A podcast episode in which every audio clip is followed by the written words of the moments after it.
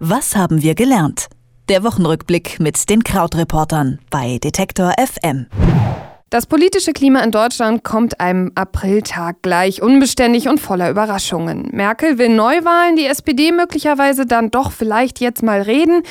Die Sachlage ändert sich gefühlt im Minutentakt. Alle warten auf eine Entscheidung. Um das Thema mal ein bisschen zu durchblicken, spreche ich mit dem Krautreporter Christian Fahrenbach. Aber es ist nicht das einzige Thema, was wir heute auf dem Zettel haben. Aber jetzt erstmal Hallo Christian. Hallo. In der Nacht von Sonntag auf Montag ließ Christian Lindner die Sondierungsgespräche platzen. Das wissen wir alle. Seitdem herrscht einfach nur Chaos. Hilf uns doch erstmal ein bisschen dadurch. Was passiert denn jetzt gerade? Okay, also wenn wir jetzt anfangen, was jetzt gerade ist, dann ist natürlich die aktuellste Nachricht, dass die äh, SPD bekannt gegeben hat oder Martin Schulz bekannt gegeben hat, dass man jetzt eben doch nochmal mit der CDU sprechen will. Also wir erinnern uns, am, direkt nach dem Wahlabend oder direkt nach der Wahl hat Martin Schulz ja in dieser Elefantenrunde gesagt, dass die SPD nicht zur Verfügung steht für eine große Koalition. Und das hat eigentlich ja auch jeder so ziemlich akzeptiert. Das war ja eigentlich ein, ein Moment so, dass kaum jemand äh, das in Frage gestellt hat und alle waren sich sicher, dass die SPD das auch nicht machen würde. Die Partei hat ja in den Augen von sich selbst und auch von vielen Äußeren darunter ein bisschen gelitten, so lange in der großen Koalition zu sein, ohne dass bestimmte politische Initiativen ihnen zugeschrieben wurde. Und jetzt ist es aber so, dass wir eben diese verfahrene Situation haben. Also, so wie du gesagt hast, Christian Lindner Sonntag auf Montag hat gesagt, dass die FDP diese Gespräche beendet, hat gesagt, es habe an Vertrauen gefehlt unter den vier Parteiführern.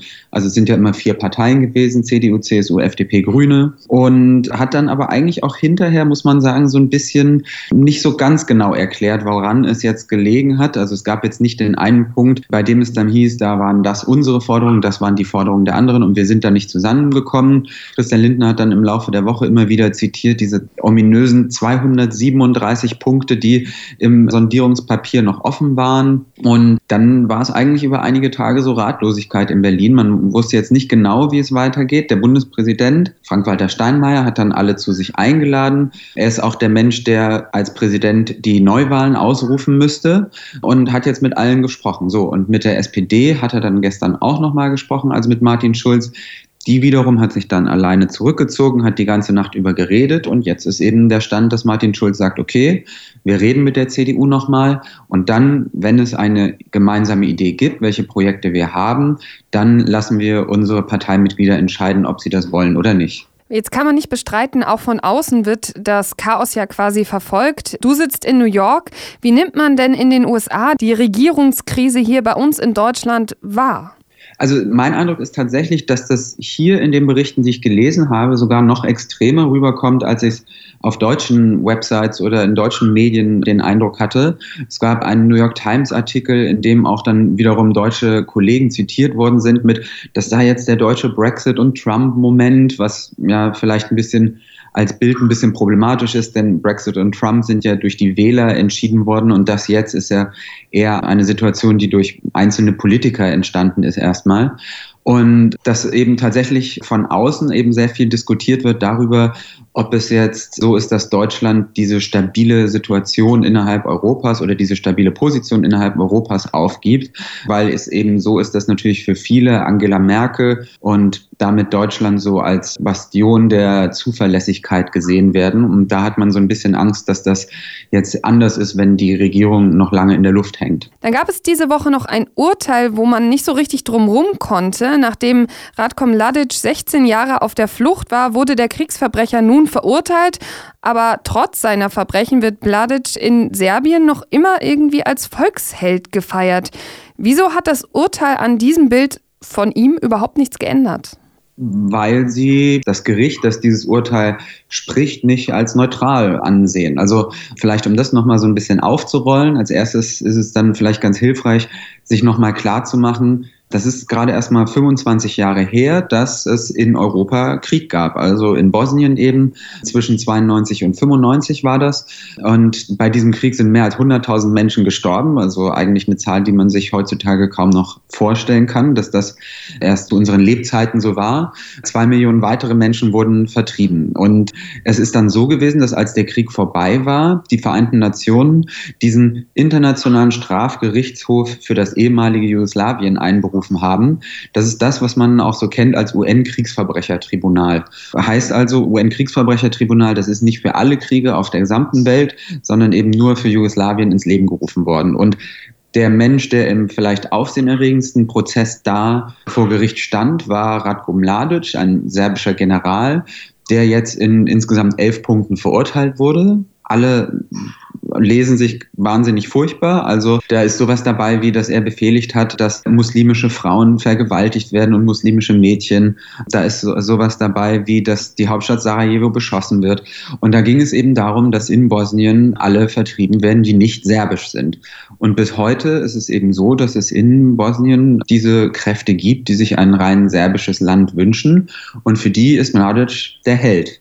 Er selber hat auch in dem Prozess das so gemacht, dass er das Urteil nicht akzeptiert hat, hat darüber gelacht und hat den Kopf geschüttelt, hat gesagt, dass der Richter eben befangen sei und so und dass er ein, ein Lügner sei, hat er gesagt. Und vor Ort selber ist es so, dass er jetzt eben diesen Prozess und dieses Urteil wird jetzt ein bisschen umgedeutet, denn er ist 75, ist schwer krank und wird voraussichtlich auch bald sterben. Und deshalb lautet die Deutung dort und die Deutung von seinen Anhängern, dass der Richter ihnen eigentlich ein Todesurteil gegeben hat und ihm zum Sterben ins Gefängnis schickt.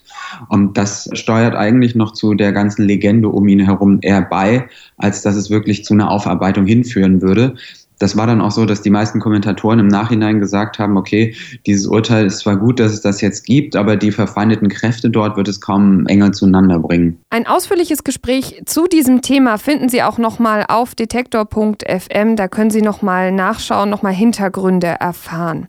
Hintergründe können Sie dort auch zu den Waffenruhen in Syrien finden. Die haben wir ja seit Anfang des Jahres. Nun haben sich die Staatschefs von Russland, Iran und der Türkei über die Zukunft Syriens ausgetauscht.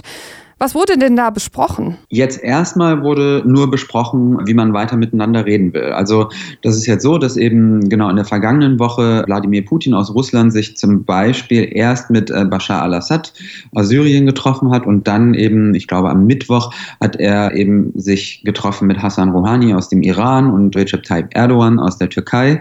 Und diese drei haben ausgemacht, dass ein sogenannter Kongress der Völker ins Leben gerufen werden soll oder organisiert werden soll, bei dem dann die Nachkriegsordnung, wenn es dann einen gefestigten Frieden in Syrien gibt, besprochen wird und bei dem auch besprochen werden soll, wie freie Wahlen unter Aufsicht der Vereinten Nationen funktionieren könnten. Also Streitpunkt ist ja zum Beispiel immer, ob Assad dann auch nochmal zur Wahl stehen darf, beziehungsweise ob er weiter regieren darf, auch in einem befriedeten Syrien.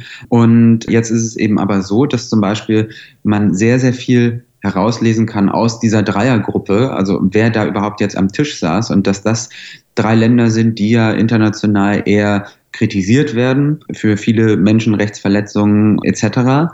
Und dass eben diese drei Länder sich jetzt aber in eine starke Position bringen für die, ja, für die Organisation und Neuorganisation Syriens. Sind auch drei Länder, die die Position von Assad stärken, denn Russland und der Iran haben ja Assad bisher immer sehr stark unterstützt. Also da ist dann davon auszugehen, dass äh, eben diese beiden Länder auch darauf drängen, dass es eher Regeln gibt, die Assad helfen werden. Und das ist so unterm Strich das Fazit des Treffen jetzt, dass eben dieser Kongress erst noch kommen wird, dass diese Länder sich in Stellung gebracht haben und dass es eben möglicherweise darauf hindeutet, dass es im Assad bessere Bedingungen bekommt, als es vielleicht noch zuletzt den Anschein hatte. Aber ist es nicht so, dass Europa nicht einfach dabei zuschaut, wenn sich Russland, Iran und die Türkei sich über Syrien unterhalten? Also lehnen die sich da zurück oder wird da wahrscheinlich auch noch Protest kommen?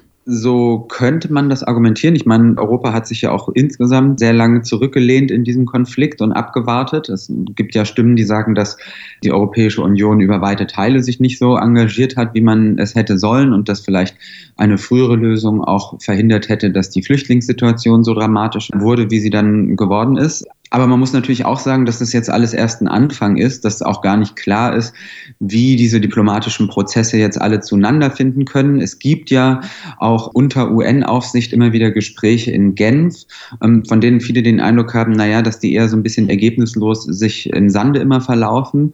Und dem wird jetzt diese zweite Gesprächsschiene zur Seite gestellt. Und da wird man dann jetzt sehen, ob das möglicherweise was hilft. Aber unterm Strich ist es natürlich tatsächlich so, dass man gerade da so ein bisschen das Heft des Handelns aus der Hand gibt. Über die Geschehnisse dieser Woche habe ich mit Christian Fahrenbach gesprochen von den Krautreportern. Vielen, vielen Dank, Christian. Ja, ich danke auch. Schönes Wochenende. Tschüss. Was haben wir gelernt? Der Wochenrückblick mit den Krautreportern bei Detektor FM.